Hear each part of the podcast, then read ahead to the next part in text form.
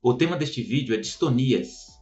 Se este assunto é interessante para você, fique comigo até o final do vídeo. Meu nome é Tiago Guimarães, eu sou neurologista e especialista em estudos do movimento pelo Hospital das Clínicas da USP e vou conversar um pouco mais é, com vocês hoje sobre distonias, tá? O que, que são distonias? Distonias, é, distonia é um movimento anormal caracterizado por contrações musculares anormais, involuntárias, que podem ser sustentadas e ou intermitentes. Então, ou fica o tempo inteiro com, ou a maior parte do tempo com a contração muscular normal e ou fica alternando. Né? Geralmente são as duas coisas juntas. Um, pouco um exemplo para entender isso melhor. Então, uma das distonias mais comuns que existem, principalmente no adulto, são as distonias cervicais, conhecidas como torcicolo espasmódico. Então, geralmente, torcicolo espasmódico é o mais comum. A distonia cervical tem o torcicolo espasmódico, laterocolo, anterocolo. Como é que é o torcicolo espasmódico? Geralmente é uma rotação do pescoço para um dos lados e ela é, é mantida de forma sustentada por um tempo e com des, é, se desfaz, né, em, a, com algum intervalo de tempo. Então seria algo assim, mais ou menos. Uma rotação para um dos lados, o torcicolo, e com um movimento intermitente. Então você tem a contratura normal, sustentada por um breve período, e com movimentos intermitentes em si. Tá? Isso é o, é, é o mais comum. Né? Tem pacientes que têm uma postura mais sustentada, predominando em cima dos movimentos que são intercalados, entendeu? Então varia um pouco. Mas de forma geral, para entender, para facilitar o entendimento, é isso. Como é que você reconhece esse movimento anormal? Então são esses elementos clínicos que eu descrevi agora e tem umas características particulares assim, as distonias no geral. Né? Uma das coisas que é bem característica é a piora ou, a ou o fato do movimento se modificar um pouco com o movimento de outras partes do corpo não acometidas pela distonia. Por exemplo, o paciente tem um torcicolo espasmódico, uma distonia cervical. Ele levanta os braços, ela pode piorar um pouco ou ficar com aquele movimento intermitente mais é, é, repetitivo, mais evidente, por exemplo. Poderia acontecer isso ao, ao, levantar os braços, ao começar a andar, por exemplo. Outro detalhe é o movimento ser é, padronizado. Então veja que eu estou fazendo aqui simulando uma distonia cervical. Então sempre o movimento vai ser meio parecido com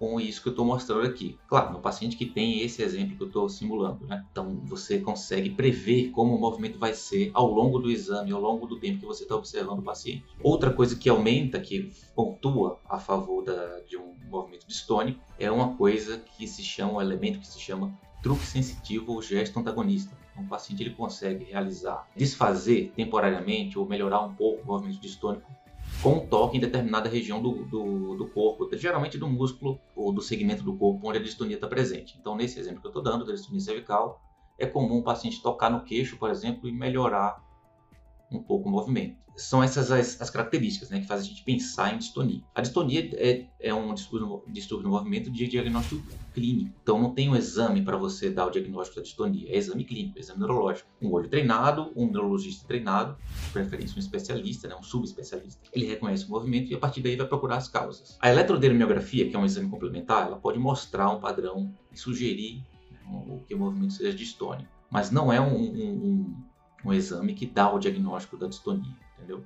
No fim das contas, o diagnóstico é clínico. E aí, partindo para as causas, né? a próxima pergunta é o que, é que causa isso? Quais são as causas de distonia? Primeiro, vou, vamos fazer um paralelo assim com. com... Imagine que você tá num, chega num apartamento e está tendo um incêndio. Tá? O apartamento está pegando fogo. Então, o problema é o fogo. E aí que seria a distonia, por exemplo. E a causa do incêndio? É, tem várias causas para aquela mesma coisa, né? para aquele mesmo problema. Então, pode ter caído um raio na varanda, alguém tocou fogo no apartamento, deixou o gás ligado então, várias causas para um problema comum, né, para a mesma coisa que você está vendo. Então, a distonia é parecido, né? Isso foi mais ou menos o que eu comentei na, na live de ataxia. Então, a gente tem causas genéticas, causas adquiridas, né? autoimunes e assim por diante. E uma forma didática fácil de você dividir é, os tipos de, de, distonia é por faixa etária. Então, os pacientes mais jovens, é, criança, adolescente, adulto jovem, é mais comum, são mais comuns as distonias é, genéticas, né? E generalizadas. Então, a distonia que geralmente começa focal, no pescoço, no braço, na perna. Então, o paciente tem uma postura normal de um determinado membro que fica se repetindo. Vou uh, simular como seria uma distonia do membro superior. Né? Então, imagine que você tem, tem uma postura normal na mão, o paciente levanta o braço e faz um movimento com a postura normal e que é quebrado, né? que é desfeito de forma intermitente, vamos dizer assim. Então, pode começar assim e depois espalhando pelo corpo inteiro. Geralmente acontece isso nas distonias da infância, adolescência e algumas vezes adulto jovem. Então ali perto dos 20 anos, né? De poucos anos. As distonias, então aí, nesse caso que eu estou dando exemplo, né? Você tem uma causa. A causa é genética. Né? Tem uma mutação em determinado gene e aí acontece a doença. Então, com esse corte de faixa etária. Acima, paciente mais velho, então, lá, acima de, de 25, 30 anos. Aí são mais comuns as distonias idiopáticas. Uma distonia que você não consegue identificar uma causa. Faz, faz ressonância, faz uma investigação clínica na amnese, então não encontra nenhum elemento que aponte para nenhuma causa específica. Ah, nesse caso, as distonias geralmente são mais focais. Pescoço, a distonia cervical, que é mais comum, essa que eu é, simulei agora, é uma distonia mais do adulto mesmo, 30 anos, 40. Aparece por, por essa idade e geralmente fica aí. Quando se espalha, se espalha assim para o braço, não vai muito mais além disso. Outra distonia focal comum é o blefaroespasmo. Blefaroespasmo são contrações do orbicular do olho.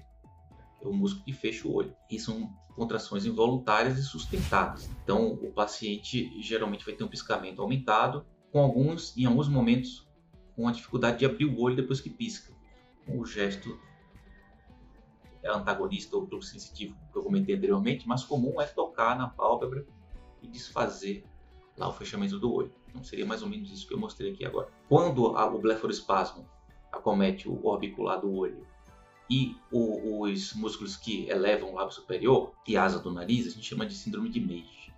Essa síndrome, né, o, o blefaroespasmo e, e, o síndrome de Meige, os dois, eles são mais comuns em pacientes mais velhos, lá pelos 60 anos ou mais. Outro tipo de distonia focal, e aí já a gente já começa a andar para as menos comuns. Câmara do escrivão, né, ou distonia tarefa específica focal da mão, da escrita.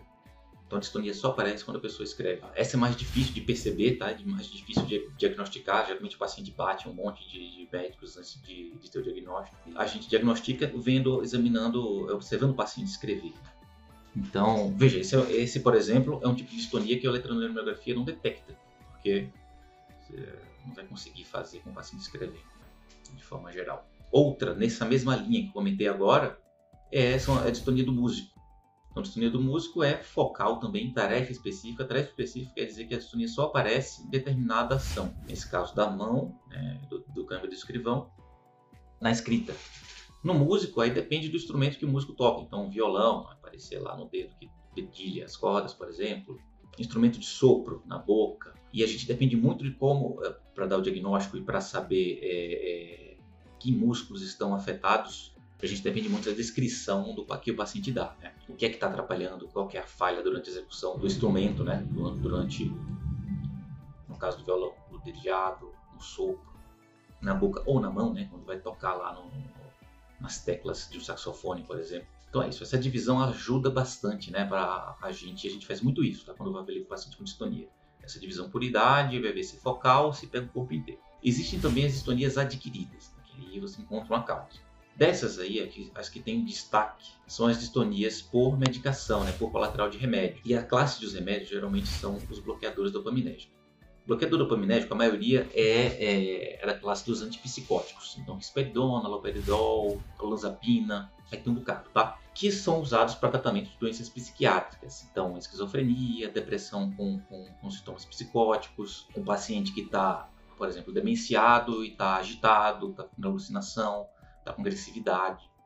Então, são usados nesse contexto. Quando a distonia é a secundária à medicação é aguda, ou seja, o paciente tomou o remédio, pouco tempo depois aparece a clínica, geralmente comete a boca, então distonia oromandibular, a boca ficar aberta, de forma sustentada, o pescoço na cervical, que comentei agora, e crises oculógeras, né? que aí é de, da musculatura de controle do, do movimento dos olhos. E as crises oculógeras, classicamente, elas elevam o olho para cima, então contrações involuntárias em que jogam os dois olhos para cima ao mesmo tempo. E aí eleva os olhos, sustenta um pouco e volta, eleva os olhos, sustenta um pouco e volta. Isso pode parecer com crise epiléptica. No caso de, é, da relação com o remédio, você vê na hora. Então, tomou remédio, pouco tempo depois, minutos a poucas horas, acontece é, o quadro clínico. Nessa situação, no geral, você tirou o remédio, desligou a medicação, que muitas vezes é na veia que, que, que se dá, quando acontece isso, o paciente para de ter o sintoma some. Quando não some, a gente pode fazer algumas medicações na hora, né? então para ajudar a reverter. As agudas geralmente somem, tá? geralmente resolve.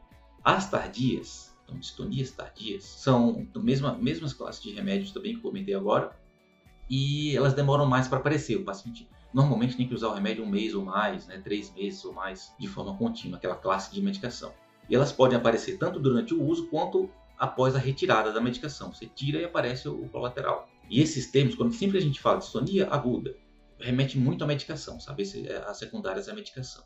E mais comumente essas que eu falei agora. Distonia tardia, ela já tem um padrão mais diferente. Geralmente o paciente vai ter um componente distônico cervical também, mas em retrocolo. Então o, o pescoço fica sendo jogado para trás, a cabeça fica sendo jogada para trás. Não precisa ser assim o tempo inteiro. Por exemplo, pode jogar para trás e, e ter uma, uma versão cefálica para um dos lados. Mas o característico mesmo é a extensão cervical. E essa extensão cervical pode ser acompanhada por movimento dos braços, né, movimentos normais do braço, de abdução do braço ou adução, o ombro ficar vindo para dentro ou para fora, e também de extensão do tronco inteiro. Pode generalizar, né, pegar o tronco inteiro e o paciente ser jogado, né, ter o tronco jogado para trás. Esse é o fenótipo, a cara clássica da distonia tardia. Essa tende a ficar permanente, né? Então, uh, tende a, a, ficar realmente é, a não reverter. Essas são as causas mais comuns, né? Então, idiopático, não sei o que, que causa, adulto mais velho, e genéticas, que geralmente comete os mais novos, né?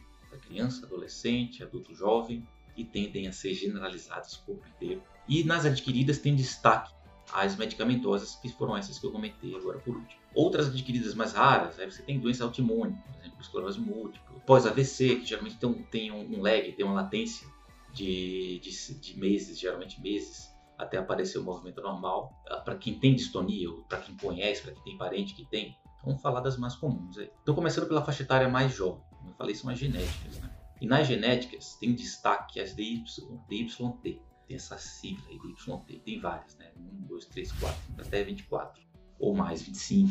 Tem várias DYT. Então as mais comuns são a DYT1 e a DYT6. A DYT1 é causada por mutação no gene que chama TOR1A. Então a mutação nesse gene, como é que acontece? Né? Na primeira infância, geralmente, adolescência, começa, o clássico é começar com distonia na perna, quando o paciente anda, geralmente é assimétrico, um lado, depois pega o outro, e vai subindo braço, pode pegar pescoço. Normalmente não afeta a voz. Essa é a distonia mais comum. Para ficar mais breve, conseguir falar um pouco mais de cada um, tá? Então, DYT6 agora. DYT6, mutação de um gene chama TAP. Geralmente, o clássico ela começar ao contrário, pela cabeça, pescoço, voz, braços e vai descendo, né? Distonia vai cometendo de cima para baixo. A faixa etária é meio parecida, né? Adolescente. Então, essas são as mais comuns distonias isoladas, ou seja, eu tenho distonia e não tenho mais não. A partir daí, a gente vai para as distonias combinadas. Né? Distonias combinadas destacam-se dentro dessa, desse grupo de distonias as distonias parkinsonismo. Então o paciente ele tem a distonia, esse movimento que eu descrevi até agora, e tem uma síndrome parkinsoniana junto. Isso em maior ou menor grau, né? a combinação. Então aí existe uma, um, a mais comum, é a, é a DYT5, mutação de gene que chama CGH1. E essa é uma distonia que, que ela é bem curiosa. Né? Uma distonia começa também no inferior, tende a começar nas pernas e ela flutua aí durante o dia. As outras podem flutuar também, tá? Mas essa tem essa característica maior. Então o paciente ele pode estar melhor de manhã e pior à noite, por exemplo. Sumir de manhã no dia seguinte e à noite ele está com movimento. Dá a impressão que tem um benefício do sono, do, do, do, do, descansar, do repouso. Um detalhe dessa, dessa distonia é que ela é levodopa responsiva. Você dá levodopa, prolopa, das marcas de levodopa, que é o remédio que se, que se usa na doença de Parkinson e o paciente melhora. Dose baixa, geralmente. Então, 150mg no dia, 300mg no dia. É uma distonia que ela é tratável, né, genética é tratável. E a resposta é sustentada ao longo do tempo na maioria dos pacientes, tá? Tem algumas, algumas exceções dessa regra. Por que, que é que ela responde a levodopa, né? Essa é uma pergunta que pode passar na cabeça de quem está ouvindo esse, esse, assunto pela primeira vez. Porque essa enzima, essa, esse gene GCH1, ele codifica uma enzima que tá, faz parte lá da, da cascata de formação de dopamina. Então, por isso né, que, a, que a medicação ajuda na melhora dos sintomas. Aí ah, tem várias outras, né? Tem outras, outras doenças. Existe uma distonia parkinsonismo que, que chama de YT12, como a gente chama TP13, que ela é uma distonia que é rapidamente progressiva. O nome, inclusive, completo, distonia parkinsonismo rapidamente progressivo. Então, o paciente está bem semanas, poucos dias a poucas semanas, ele abre quadro de distonia, geralmente um quadro é, é, importante grave. É comum ter um, um, gatilho, um gatilho de infecção, um gatilho de um trauma, então caiu, ou levou uma pancada, ou teve um quadro infeccioso, isso desencadeia o quadro. Né? essa já não tem, apesar de ser uma distonia parkinsonismo, ela não leva dopa responsiva, responde muito pouco ou nada. Então, um quadro mais dramático. Né? Outra importante dentro das genéticas é a doença de Wilson. A doença de Wilson é uma doença causada por mutação no gene chamada TP7B e ele, é, ela tem como característica a distonia dentro dos estudos de movimento que, que podem acometer o paciente, é a distonia. A distonia é bem comum mesmo. Então, o Wilson geralmente tem a distonia, alteração de voz importante com anartria, né? o paciente tem dificuldade de falar, às vezes para de falar, e quadros psiquiátricos, que podem até anteceder o distúrbio do movimento. Né? Então, distúrbio do movimento tipo distônico, em, em que teve um quadro psiquiátrico antes, pensar em Wilson. Né? Outro grupo também nas genéticas são as enibias, né? as doenças por depósito é cerebral de ferro, neurodegeneração por depósito cerebral de ferro. Essa sigla quer dizer isso. Aí é um quadro mais rico, então tem a distonia, mas tem um quadro neuropsiquiátrico, é, de deficiência intelectual, alteração de motricidade ocular em alguns pacientes, alteração no movimento das, movimento das pernas, né? as pernas mais enrijecidas, uma síndrome piramidal pode acontecer, Parkinsonismo também tem um quadro mais rico, mais cheio de coisas. E tem uma alteração na, na ressonância magnética que sugere esse depósito de ferro que eu falei. Né? Passando então para aquelas do adulto, aquelas focais. São idiopáticas, como eu falei, a gente não encontra causa, investiga e não encontra causa. E normalmente tende a não progredir, fica lá naquele local, no caso da cervical no pescoço, no caso do blefaroespasmo só piscamento do olho, câmbio do escrivão na mão. Então é isso, né? O tratamento, a investigação para cada um desses grupos vai variar. Então vejo que, que se eu tô, tenho um, um paciente muito jovem, com a ressonância normal, criança, generalizado, adolescente, ou uma pessoa de 20 anos. Vejo lá, será que é o Wilson? Pego lá, peço os exames para o Wilson.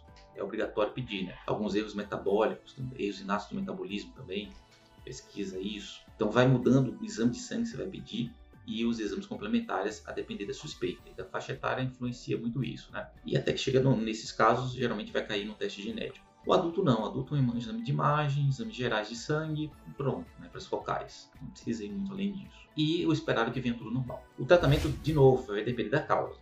Então, nas genéticas, existem algumas que têm tratamento específico. Como falei agora da, da distonia parkinsonismo de Segawa, né, o GCH1 DIS.T5. Você dá levodopa, pronto, esse é o tratamento, acabou geralmente vai, ser, vai ter uma resposta sustentável, o paciente vai ficar bem por um longo período. E, e o esperado é que não precise mudar a dose, inclusive. Se precisar, aumenta um pouco. DY-T12, aquela que eu comentei, que o tratamento é ruim, né? Então, é, geralmente você vai ter que usar medicação oral, tentar levodopa mesmo. Enfim, é, esses são casos mais dramáticos, como, como eu comentei. Aquelas isoladas mais comuns, DY-T1 e DY-T6. Nessas, a gente começa com as medicações orais, já já vou resumi-las. E quando não dá certo, a gente vai para a cirurgia de DBS. Não é raro ir para cirurgia de, DBS, tá? Geralmente o paciente precisa ir nessas, nessas causas que eu comentei. E as focais, né? As focais do adulto, primeira linha é a toxina botulínica. Ela injeta a toxina botulínica nos músculos que estão hiperativados, ele fica um pouquinho mais fraco e você consegue melhorar o movimento normal. Então, esse é um resumão, tá? Se a gente for pegar um fluxograma assim, de tratamento, paciente com distonia, distonia Pega o corpo inteiro ou pega, pega só uma parte? Não pega só uma parte, a focal, cervical. Toxina botulínica, primeira linha. Não resolveu. Aí isso é mais rápido, tá? Ser focal e não resolver com toxina botulínica. A imensa maioria dos casos melhora. É, mas não resolveu, posso usar medicações orais. Mas guarda essa informação por enquanto. Então, focal, geralmente toxina, primeira linha. Generalizada, aí eu vou para os remédios orais. É pouco prático, eu vou passar muito da dose máxima, fazer toxina botulínica no corpo inteiro. Então, é medicação oral de primeira linha. Que geralmente vão ser que vão ser os anticolinérgicos, e aí tem baclofeno, trexfenidila, os gabaérgicos, aí tem o Rivotril, que é uma medicação de primeira linha para isso, de segunda, na verdade, e baclofeno. E para os casos secundários à, à droga, distonia tardia, tem a tetrabenazina. Então esse é o conjunto de medicações orais. Tá? Esses são os que têm maior evidência científica. Problema, a melhora que, que se espera não é muito grande, sabe, para a maioria dos casos. Então, geralmente o paciente melhora muito pouco. Para quem melhora pouco, e, em alguns casos, eu consigo indicar o, a, a cirurgia de DBS, de estimulação cerebral profunda, com um alvo preferencial no bloco pálido interno, que é um alvo que você coloca lá o eletrodo. O neurocirurgião vai lá e coloca lá o, e o neurologista programa o aparelho. Quem que responde mais a isso? É o DYT1, DYT6, responde bem, DYT16, que é o PRNA, que é uma doença que foi descrita aqui no Brasil pela Sara Camargo.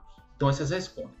E a distonia tardia, a distonia tardia causada por remédio, tem que responder bem também. Terapias não invasivas, tem a, a estimulação cerebral transcraniana magnética. Então esse é o pacotão de tratamento para generalizadas. E aí, voltando lá para focar, ah, não respondeu a, a, toxina botulínica. O paciente é secundariamente não respondedor, primariamente não respondedor. De primeira vez, nunca respondeu. Então, eu posso tentar a medicação oral é, em última linha, posso tentar o DBS também. Então, veja que é um assunto bem complexo, né?